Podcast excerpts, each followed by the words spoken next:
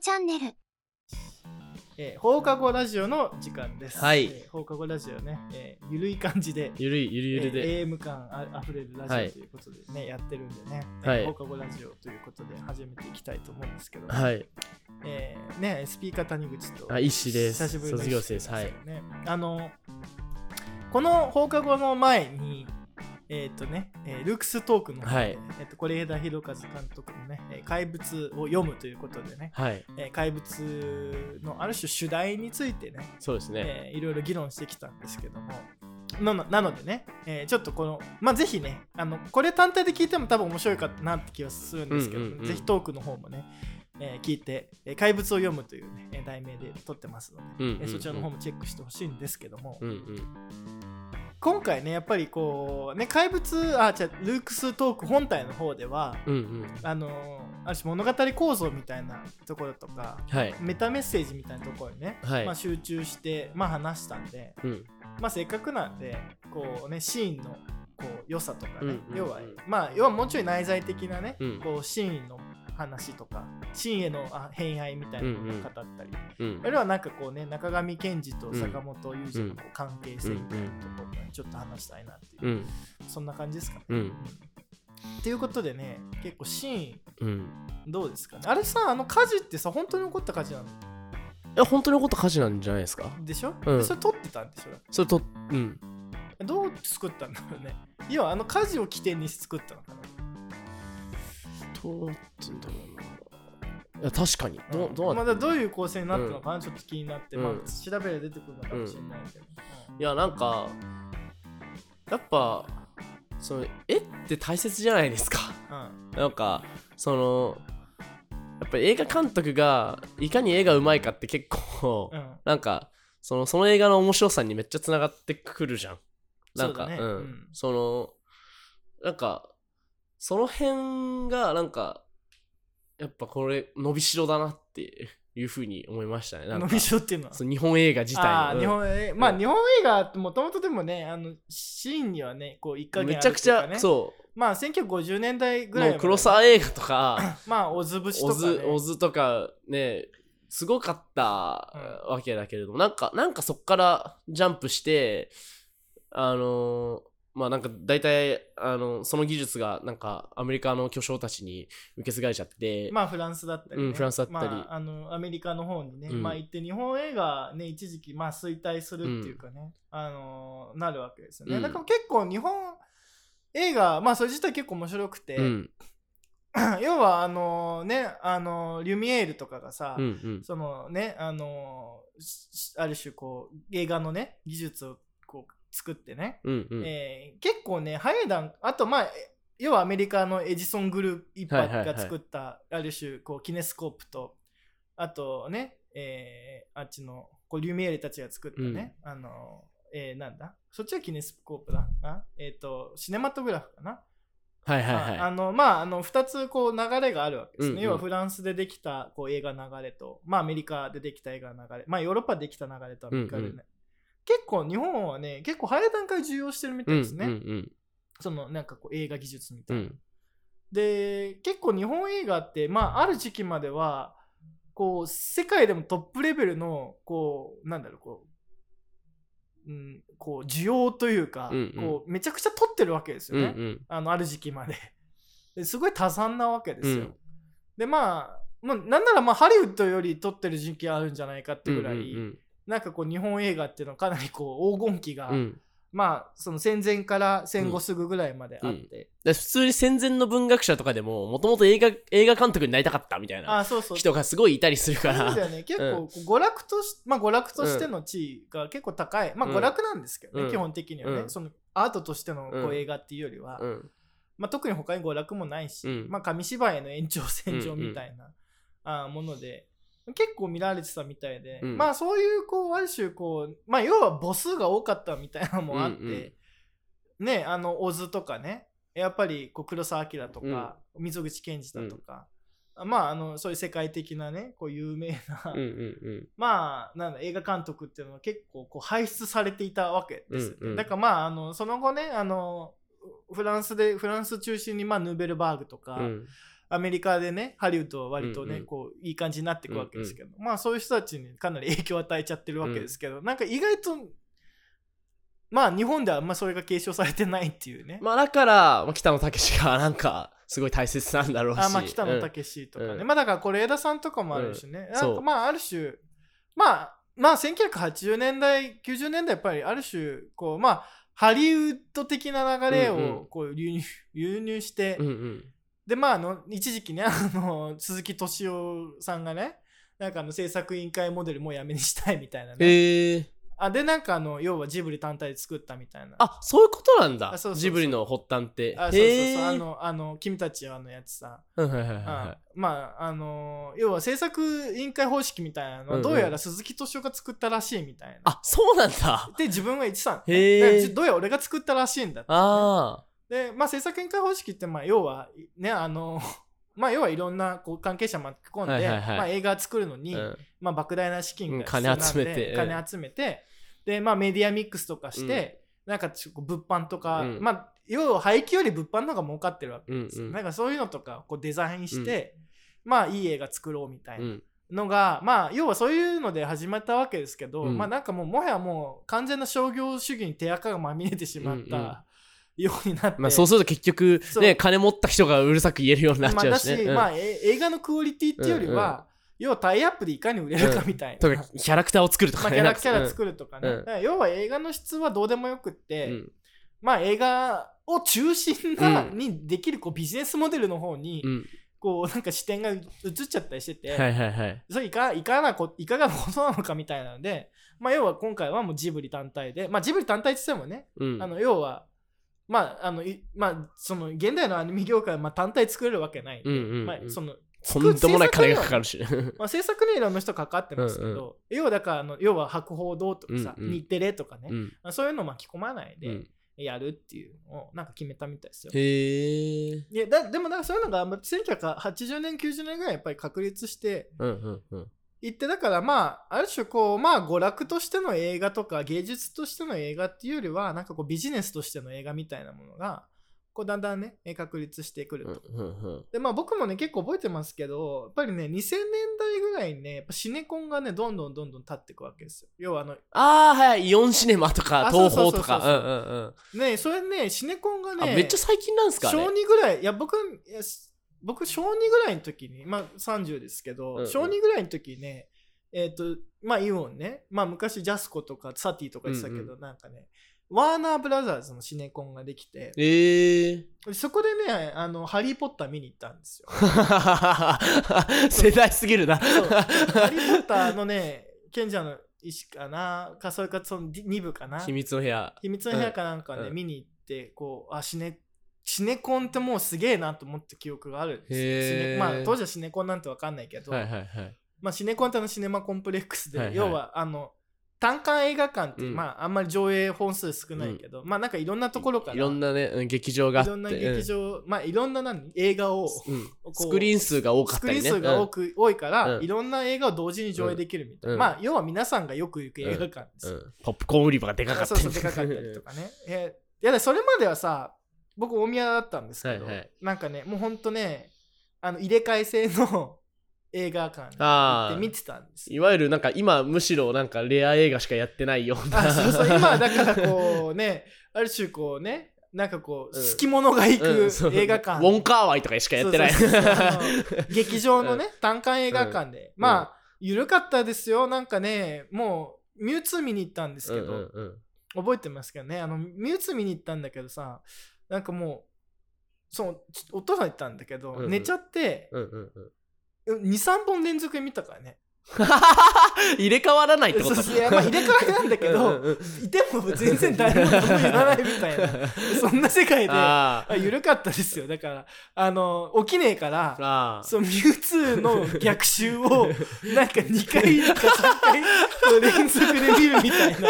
あのねあのそういう思い出がね、へーあったりあの昔はさ、まあ、今もあんのか分かんないけどあの小学校でねあの映画チケット配られてえそんなことがあんのあるあるだからそこへね、まあ、昔のね映画館なんでね仮面ランダー見に行ったりとかねへえすごいだからそういうことやってたんですよあだーからなんか結構やっぱり映画館の扱いって全然違うから違うんだへえで今ってだってさもうダメじゃんそんなのやっちゃうう、んうんうんでも昔はだからもうあの要はねある種こう娯楽的な側面強かったし、うんうん小学生見に行くっつったらみたいななんかこう、うんうんとりあえず小学生の夏休みになんかドラ昔過去の「ドラえもん」上映したりとかへ「え仮面ライダー」なんとかを上映したりとかねあのでチケット1個もらえるからそっから好きなの見ていいみたいああそういうことかなだからそういう感じのねことやってたんですよね、あうあん全然イメージ違いますねそうだからねやっぱり映画うんだからねなんかこう 映画ってそんな儲かんねえみたいななんかまあああーなんか振り切れ方があるんだうんうん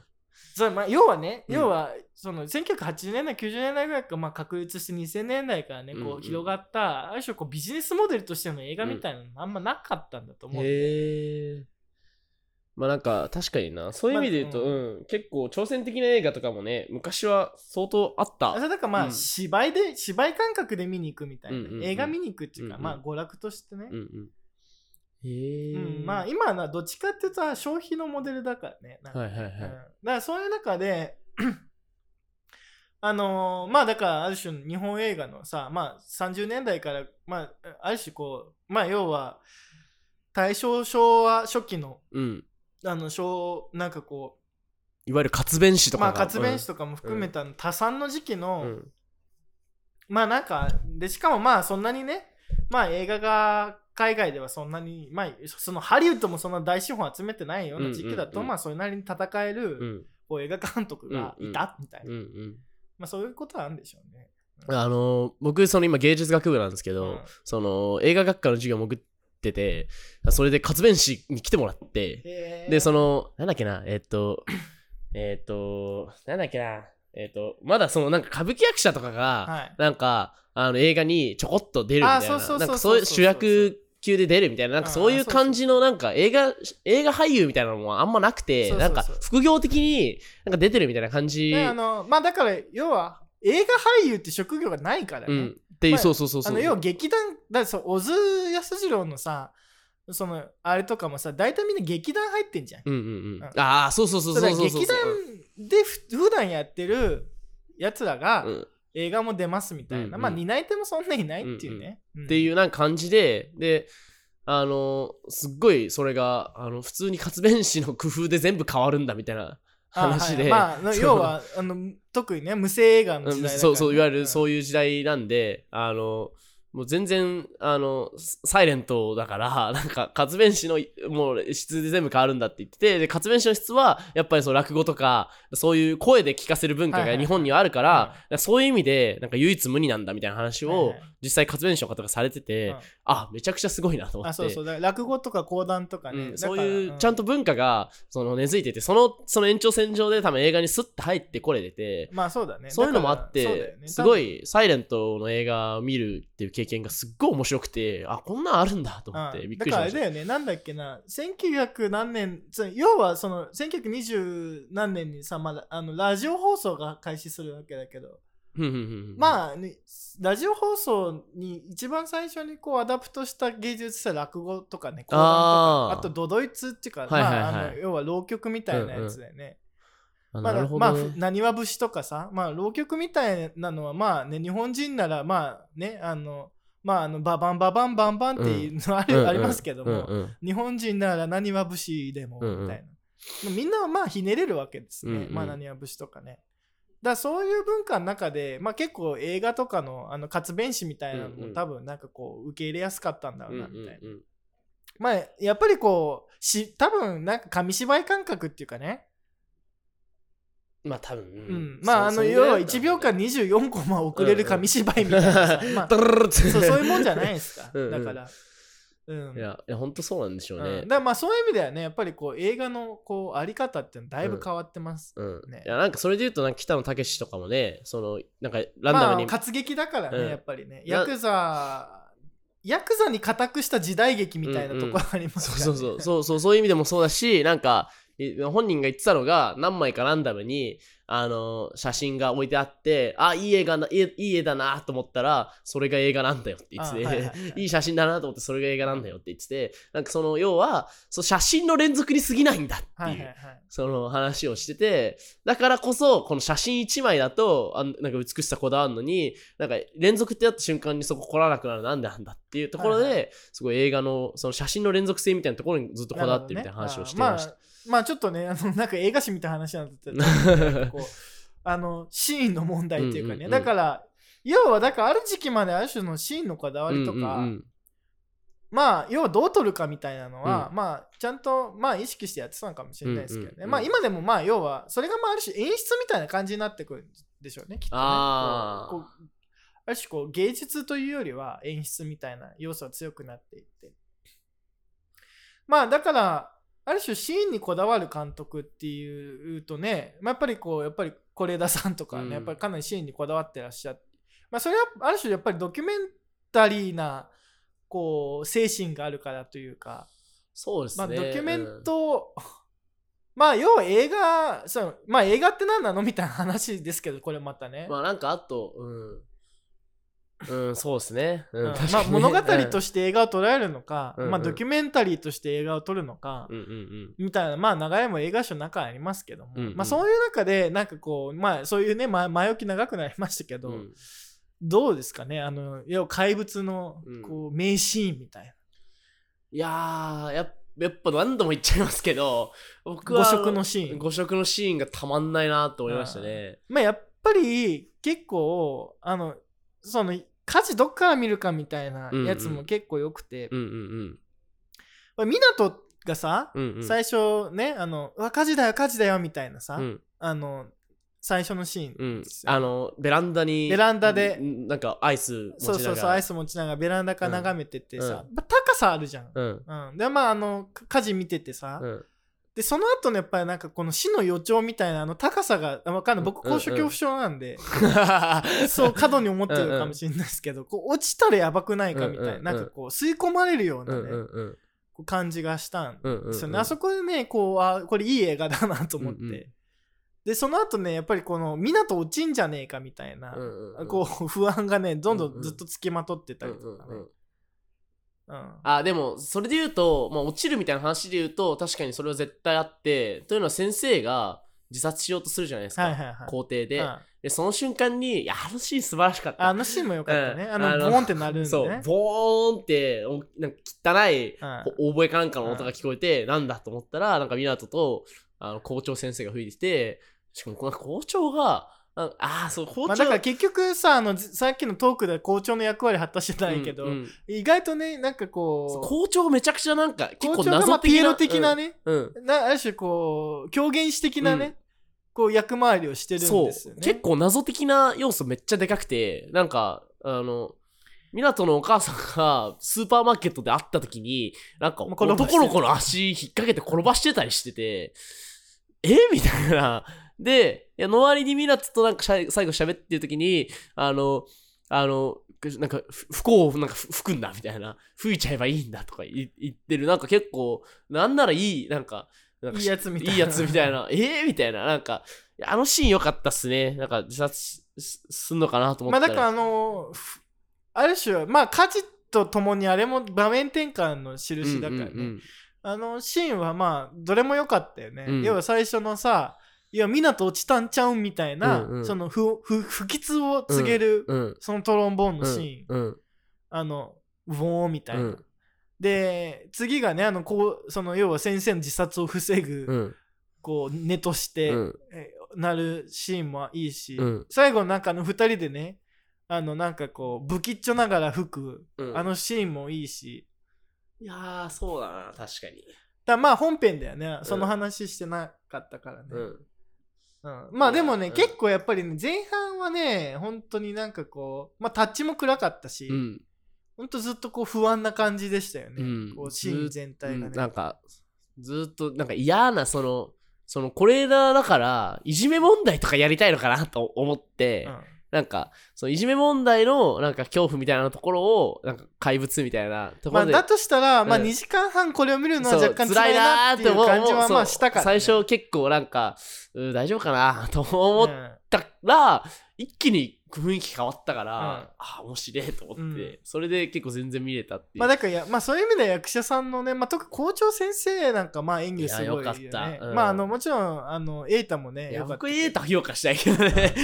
あの第1部と第2部のあのうん表現ぶりっていうのはね、なかなか そう第一部はもうなんかなんならそのこい本つ当にそう一緒みたいな、ね、そう本当に生徒ぶん殴ってそうななんかヒステリック神経症なんかあの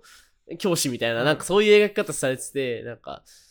でやっぱ見るところ違えばこんなに人の映り方違うんだっていうのをね、美しくやって本当にやっぱうまかったなってまあね、そういう意味ではねシショットもいいし、うんまあ役者さんの演技もいいし、うんまあ構成もいいしみたいなねまああとはねなんかこういやまああのバスのシーンはねやっぱなかなかいいよね,、うんねやっぱ銀河鉄道の世界をね、 2人のランデブーと、まあ、片方死んで片方があの生きていくっていうなんかあの描き方そのものもやっぱいいしまあそれは銀河鉄道なのだよね、やっぱりうねん、、やっぱそそうそうそうやっぱそれはやっぱアレゴリーとしてやっぱ載せてる部分うんがあるから、うんやっぱそういう意味でもやっぱいいし、う やっぱあれもなんかそのなんかなん木製とかのなんかあの飾り付けがされてまああったそうりだねしあててまあだから銀河鉄道で、ね、そう、ああいうもう描き方が完全に分かりやすいけど、もう普通に空間として素敵だし、ね、なんかいいいいっすよね、やっぱ。まああのピッてね電気つけるとね、うん、あの要は銀河が広がるわけですからね そうまいやああのシーンもいいよね、うん、素敵素敵っていう。いや、うん いや、そのなんか、え結構褒めようと思えばいくらでも褒めれる、 なんか映画ではありますよね。なんか、本当に素晴らしいシーンが多かったなっていうのを、うんなんか改めてまあだ再か確認らああいんうさ場所を選んでくるっていうのもやっぱねすごいからねというと、いや要はうん。最後のさ、うんまあスタンドバイミー的なね、うんうんうんうん要は鉄道がさ、うんこうファーッとあー広がっててとかさよく見つけてきたなみたいなとかうんうんうんさあロケハン能力ロケハン能力まああまあすごいよだから、まあそういうある種こういろんなねなんかこうこうある種オマージュっていうかね、うんうんこう偶話に満ちてうん偶意に満ちてるっていうかね、うんああなんかいいなっていうまあ家事も良かったし、うんうんうんいやあとなんかその豚の脳みそみたいな話ずあはいはいはいっとあるじゃないですかあれ絶対俺大江だと思うんですよねへえなんか大江健三郎もなんかセブンティーンかなんかの中でなんか豚の白子のような脳みそを持つ僕あはーみたいな話しててそのそっから取ってきた多可分能そ性っある、かね、ら取ってきた可能性あるなんかそういうなんかある種の出来損ない的な描き方と、まあ、あと家庭内虐待みたいな話はなんかすごいえっ、と動かったしあと中村獅童がなんか酔っ払って帰ってきて、うんなんかせ なんか水ぶっかけたりししながら みたいな話のところもなんかシーンとしてなんかあのちょっとよ良かったなとも思うし、そのあのやっぱ庭のなんかあの結構整頓された、まあ、定理された、そうね、手入れされたうん綺麗さと、まあその実際家庭の中でね、実際家庭の中のあの無誤さやっぱ多分おそらくですけど中学受験に向けて超虐待されていってるって いうあのあのあり方っていうのはなんか分かりやすくなんか現代的だなって思うし、まあ家とね家は綺麗だけどね、うん、家のあの整頓され方となんか人間のなんかあの父親像のあのこ混濁したなんか乱れた感じうんっていうのをと、まあ、あとそそれのある種の発露的な意味合いとしての、まあ、よりっていう見方もできると思うなしるほどねそううんいううんなんか本当に全部が計算づくで作り込まれてる感じがなんか総合芸術としての映画の力まをあなんか確か見にねせつけられたって感じはあって、うんなんかそういう意味でも本当に素晴らしいなっていう、はいはい、思いますね、まあなるほ怪どね物は。うん、あとあのさやっぱり2人であのトンネルの中をこうちょっとあかけていくシーンもいいよああれねいいうんいやいいあれはいいね。あれはいいよ。あれはいいよねやっぱりこう二人 で、ある種こう、あれはいいよね。トンネルを抜けていくシーン。あの要は台風のポ時ニにョっぽいなって思ったあしーそのなんかやっぱななんか飛んでるっていうものがその映画だったり物語の中でどういう意味合いを持ってるのかっていうのはなんか興味深くてなんか物語で言うとやっぱ川端康成だけどなんか国境の長いトンネルを抜けるとそこは雪になったみたいな感じでなんか一個その物語を物語というかその今までの流れを切断するものとしてのトンネルっていう機能もあって、で今回も結構そういう側面でかいとま思あそって、うだね。トンネルを抜けたらそこは2人のユートピアだそうユートピアでしたっていう話とも言えると思うしでポニョ的な見方としてもそのトンネル抜けるとあのえっ、とあれですよねえっ、とあの老人ホームがあって、あのああいう本当にあっち側はいはいを描いてる、まああっち側に行くっていうねわけですよね、うんだからまあ千と千尋もそういう感じでそうすね、そうそうそうそうそうそうなんかそういうトンネルトンネルだよねまあトンネルって確かにちょっと怖いもんね、うん怖ないんか違んうそうなんかあ感じ、うん違う世界に行くんじゃないやかっぱホラー映画とかでもなんかトンネル話結構多いじゃないですはいはいはいかはいなんかうんトンネルやっぱそういやでもやっぱホラーの描き方すごいと思うなんか、うん、そうねのうんだからずっとあ怖いななんかなんかなんかし死体ありそうっていあ理う想っ感てじいがうなん確かやっぱりねに予感がするんだよね、うん予感をずっとなんか持続させてったりあとなんかえっと途中でなんか何々君が死体いじめてたんだみたいな話であなはんいはいか先生呼んだりあす呼んだうんあの猫の死体ね、猫の死体うんいじめてたんだみたいな話とかで先生呼んだりしててなんかそういう「え何何何え怖いの映るんじゃないの?」みたいなあドみキドたキいな感、ね、うん、予感がずっとするから、ね予感のさ持続のさせ方みたいなのはなんかやっぱずっとうまかったなっていまあそうだね、んだから第一部ではねあのトンネルがある種怪物の祠みたいな感じうんうんうんでうんこう描かれるから、要はお母さんあの先には行かないから、うん、あそうですねでその自転あっちか車らみ来るんだよねそう自転車見てトンネルの向こうからあのよりとみなと見つけて「何してんの?」って言って引き戻すみたいな感じですもんね、確かにでもあーまああの要は第三部のね2人だとやっぱりこう早くあっちに行きたいっていう,、うんうんうんある種こ助けに行かなきゃっていううてかあの、うん要は2人の世界に行きたいっていう,、うんうんうんその要は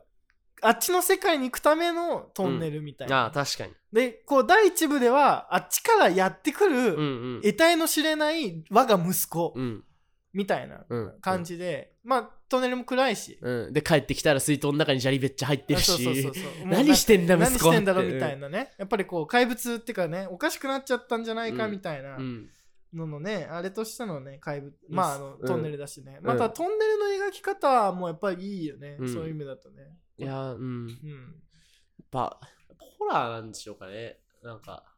まあねやっぱりホラー的な要素はやっぱりこう特に第一部は非常に感じるうかんらうね、んうんまああとはそのよりがあの水浸しになってあれもさもしかして死んでんじゃないかっていうかね、うんうんうん自殺したんじゃないかっていう,、うんうんこう気持ちにもなるわけだからねなるなるううんんしなんかうんそうだね確かに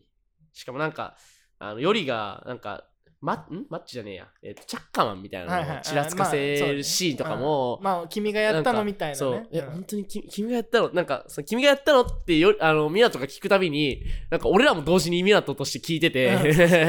なんかあのえ君がやったのって俺らも同時に思っててでやっぱあのシーンとかもめちゃくちゃあのそのこれからのなんかバッドエンドっていうのがずーっとなんかちらつかちちららつついかてれる、うんまあやっぱ死の匂いがね、うんするんだよ ねで、やっぱ、そういう意味で言うと、あの結末っていうのは、なんかバッドエンドに対しての、なんか皮肉とも取れてて、まあ、はあの映画、まあ、追っていくと、まあ、バッドな終わりしか見えないじゃないですか。どう考えても。その、まあ、最後の最後なんか、せっかくなんか、これから二人で、なんか、ある種振り切って、なんか仲良くしていく決断したのにもかかわらず、なんか台風来ちゃったみたいうな、んなんか死んじゃうんじゃないのみたいな流れからの、あの、急な台風一過での晴れと、なんか草原かけるシーンなんかは、もう、こもうこっからなんか辛い現状を映してても、なんか、うん先が見えてるっていう、なんか、その、さむしろその明るさを描くことで、その、このどうしようもない現実を皮肉的に描くっていう、この反転としてのなんか明るいシーンに見えて、うんいや、うまいなーって思う。なるほどね、うん いや、なんかまあ、こういう最後のシーンもやっぱりいいからね、うん、これシーンのうまさみたいなものはやっぱやっぱうん映画にやっぱどうしても大切なんだろうなと思って、なんかやっぱそういう意味でもなんかえっ、と宮崎駿作品とかでもやっぱずっとやっぱずっとホラーじゃないですか宮崎駿作品って。まあねあのうん導入と特に一番売れてる「千と千尋」なんて導入完全にホラーだし、うんその四駆でなんかバイクでなんかどんどんどんどん森の中山入って道をっ行てくみたいなね、でなんかおう父さんがなお父さんとお母さんが言うこと聞かなくなってってなんかどんどんどんどんなんか知らない方向入ってって、はいなはいんはいかやめようやめようよっつってもやめてくんなくてうん豚になっちゃうっていう、うんなんかなんか超ホラーなま展あ、だから開、文章だけ見たらホラーだよね、うん、超そうそうそうだかそらう脚本だけ読んだら多分ホラーっぽいよね、でも絵がつくとね絵がつくとあら不思議みたいうんな,、なんフかァンタジーみたいな感じそうに魔なる法がかかっちゃいましたみたいな感じにななるけどはいはいはいなんか多分描き方的、その文章の書き方的にはずーっとホラーでやっぱホラーによってなんかその向けられる人間のなん なんていうんですかねホラーによってっていうかああいう描き方なんなんすか興味向かれる映画の構造が自然的にホラーになっちゃうっていうか、はいはい、まうあんそうだね、うんだから何が起こるか分かんないのに、うんそうそうそうそうそうそううそのあの恐怖は常に無知から生じるっていうのはなんか誰か言ってた気がするんですけど、なんか誰だか忘れちゃったけどなんかそのそういうそのある種まだ見る何かまだ見る何かっていうのをずっとちらつかせるっていうのは人の興味を引く、ん、なんか唯一の方法でもあるし、はいはいでそそのなんかでもなんかまだ見るけどなんか予感できる何かその,、あの銀河鉄道の夜ってことはっていう、うん なんか、あの、やっぱ、そのね、ジョバンニとカンパレラと同じように、なんか、どっちかが結構悲劇的な、あれを迎えて、やっぱ死んじゃって、でも片方はいいなんか地上で生きていくことを決意するみたいな、なんか、そういうことなのかなとか、あやっぱその洪水のイメージとかって、やっぱそのまんま銀河鉄道の夜じゃないですか。なんかそういう、確かにねうんうんそういうところも含めて、あの銀河鉄道なんかそのどこに偶意的なそれを置いてで見る側はどこにそれを汲み取っていくかっていうなんかそういううん映画体験としてはいなんかあのもう素晴らしいし、うんやっぱ怪物いいなって いう でそれでやっぱりそのさその中上賢治の話にうんうんつなげていきたいっていうかさ、要はねまああのトークの時話したのはあの路地裏の路地よね、はいえっ、とまあ英語で言うとだからアストリートとあアストリートバックストーリートダバックストリートっていうこの3つト、うんの意味をたゆたわせるある種転倒させる、まあねうんのがまあ中上賢治の技法で、うんまあやっぱりそのこのか怪物の中でもある種この意味のたゆたゆみたいなうんのが、うんうんまあ、あるいは現実の淡いみたいなうのんがね、うんうんまああの一つはねなんかこうテーマなんですけどこう、うんそれについてもう少しこう深掘りしたいなと思うんえでっすとどこから説明すればいいか分かんないから、まあうんとりあえず中上の説明からするうんと、まあ、中上賢治は路地、まあ、いわゆる被差別部落の話はいをはいするわけですよね。でその上で、えー、と被差別部落っていうのはどういう場所なのかっていうのを、えー、と対馬優子かな対馬優子とあのあのと2人で海外行った時になんか路地ってなんだって中上が言い出すわけですよ急に。路地ってなんだ説明してみろって言うわけですよ。なんか何々こうこういうことですかいやそれも違う。こういうことですかこれも違うっていうふうにして、まあ、ある種否定神学的に否定を積み重ねることで路地ってものをある種なんか見出していくっていううんこの営みをやっていくんですね。うんでその上でそのデリタとかとも対談しててでそこでえ言ってデるリのダと中上賢治対対談談ししてて対談しててそのデリタがその路地に合わせてゲトをあっちのゲトを、えー、といわゆるユダまあヤユ人ダヤ人のね街、うんユダヤ人、まあ、部落と言っていいのか分かんないけどそういう町のことを言うわけですよで被差別部落そういう路地ってなんだって言った時にあっちはそういうゲットいわゆるユダヤ人をユダヤ人として顔が分かるとか服装でユダヤ人と特定できるとかでそういうまあなんかあの目で見て分かる顕在化された差別の形態があると、うんだけれども路地にそんなものは存在しないと、うん部落にそんなものは存在しないと、まあ、日本人全員同じような顔してるしだしあのなんていうの服装も別に変わるわけじゃないとあの路地部落出身者が、はいはいはいあの東京にいても、っていうある種の秘密を抱えた少年としての部落出身者っていうあり方がそこにはある路地出身者っていうあり方がそこにある、はいはいっていうことを路地っていう言葉を使ってあの中上は表現しててでさらに面白いのはそこで霜降りっていう表現するんですよ、うん日本の部落路地っていうのは霜降りなんだだからつまりし霜降りの肉を想像してもらうと分かるんですけどまあ差しが入ってる差しが入ってるうんしあ脂肪がそのまばらにその中に入っていってっていう形でその人民の中にその紛れるようにしてぶあの区画整理したあの場所っていう形じゃなくてその山の山あいの中に突如として存在する部落死亡霜降りとしてなんかっていうものとして路地っていうものを扱って、はいはいはいでさらに中上っていうのは外部社会の外部としての路地っていうのを結構大切にしててその天皇が死んだ時に棺を担ぐのは誰か問題っていうのがうんそこにはずっとあってですね、はいはい